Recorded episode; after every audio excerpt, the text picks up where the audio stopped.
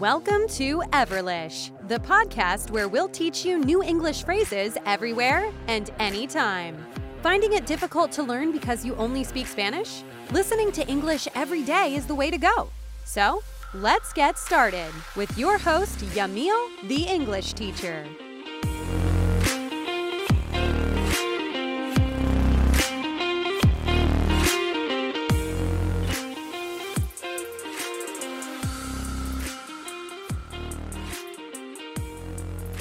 Welcome back, everyone, to another episode of Everlish. This is a podcast for you to learn English everywhere at any time.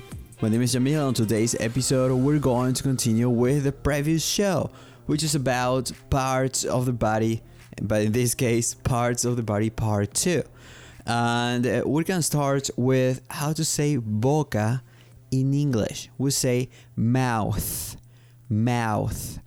Se pronuncia muy similar a la palabra ratón, pero en inglés, que es mouse con una S, pero en este caso se pronuncia con una Z para decir boca en inglés. Digo mouth, mouth. But in the case, the phrase today, la frase hoy es estar deprimido. Digo to be a bit down in the mouth. To be a bit down in the mouth es estar deprimido, la frase en inglés, con la palabra mouth. Por ejemplo, digo, um, she looks a bit down in the mouth today. Ella se ve algo deprimida hoy. She looks a bit down in the mouth today. And that is for the first phrase. The second phrase, la segunda frase es, es ser un sábelo todo. En inglés digo to be a smart mouth. A smart mouth es un sábelo todo o literalmente smart viene la palabra inteligente. Eh, pero en este caso no significa eso, es un sablo todo, a smart mouth. For example, deja de hacerte el sablo todo con tu madre y escúchala. Stop being a smart mouth with your mother. Listen to her. Again, stop being a smart mouth with your mother. Listen to her. Okay? Then another word is how to say diente in English. You say tooth. Tooth. Es como decir tooth en español, pero con Z al final. Tooth es diente en inglés. Tooth.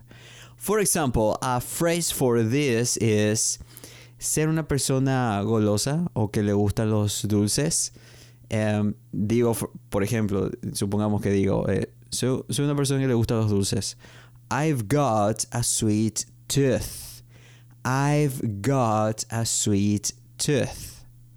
For example. Otro ejemplo es, ofrécele algunos chocolates. Ella es una persona que le gustan mucho los dulces o es una persona golosa.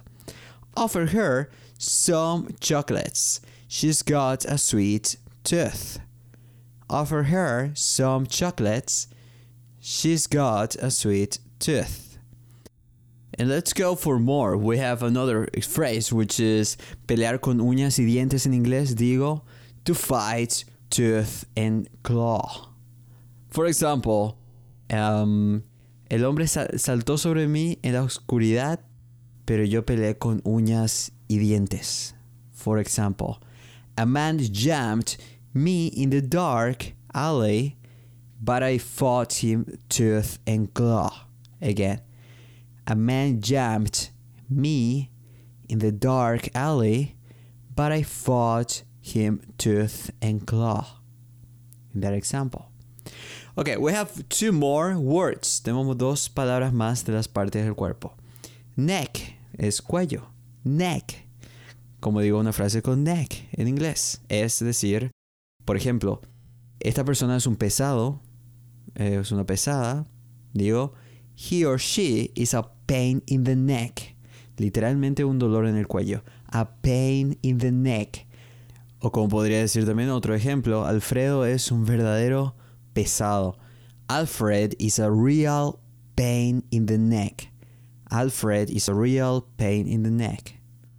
Another one, otra frase con cuello es up to my neck. En inglés, hasta el cuello estoy de, digo up to my neck. For example, estoy hasta el cuello con, papeleos.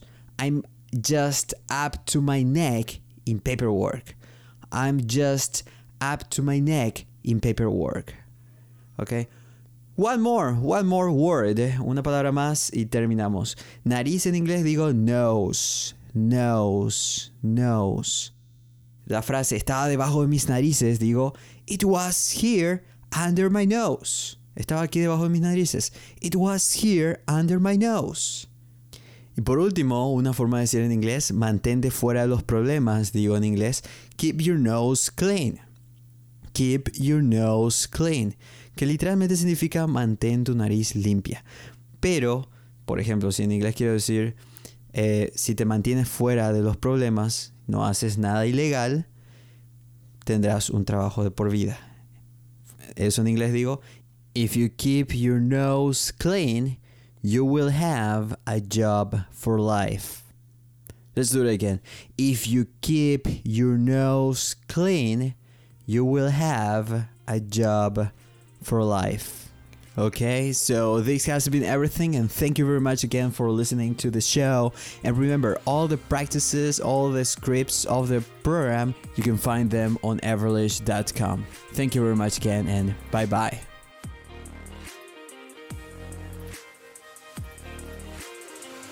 Have you learned a lot? If you liked this episode, just go to everlish.com and don't forget to go through the materials so you can practice your English. Hope you enjoy it.